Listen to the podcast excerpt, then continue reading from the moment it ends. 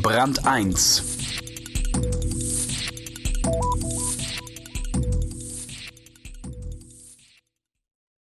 Empörung ist dann besonders schön, wenn man Moral und Anstand für sich gepachtet hat, auch wenn's noch so scheinheilig ist. Je öffentlicher der Skandal, umso verlogener die Reaktion darauf. Christian Fahrenbach und Robert Riest mit fünf erhellenden Beispielen. Skandal und Reflex. Der Skandal ist überall, und zuverlässig folgt ihm ein öffentliches Schauspiel der Erregung. Was aber wird aus den Aufregern, wenn der Vorhang fällt?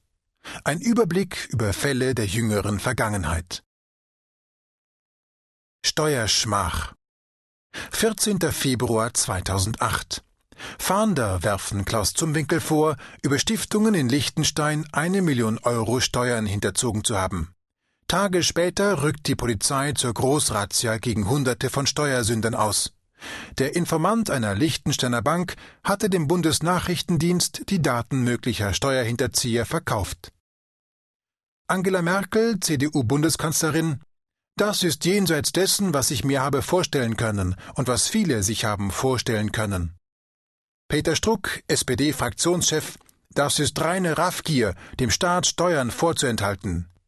Jürgen Thumann, Präsident des Bundesverbandes der deutschen Industrie, wer Recht bricht und Steuern hinterzieht, der muss die Folgen tragen, der gehört nicht mehr dazu.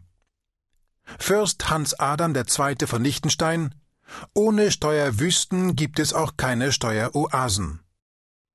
Wohnberechtigungen, die das Fürstentum Liechtenstein alle sechs Monate verlost, 28. Länder auf der OECD-Liste der unkooperativen Steueroasen 3, nämlich Andorra, Liechtenstein, Monaco. Betrag, den der Informant dem Spiegel zufolge für die CDs mit den Bankdaten erhalten haben soll, in Euro 4,2 Millionen. Zusätzliche Einnahmen, die sich Finanzminister Peer Steinbrück wegen der Daten verspricht, in Euro 300 Millionen. Volkswagen-Affäre 28. Juni 2005 Volkswagen erstattet Anzeige gegen den früheren Personalvorstand von Skoda. Helmut Schuster soll Schmiergelder von Zulieferfirmen gefordert und über Tarnfirmen Geld auf eigene Konten geleitet haben. Der Betriebsratschef Klaus Volkert tritt zurück, betont aber, er habe sich nichts zu Schulden kommen lassen. Bordellbesuche und Urlaubsreisen auf Betriebskosten fliegen auf.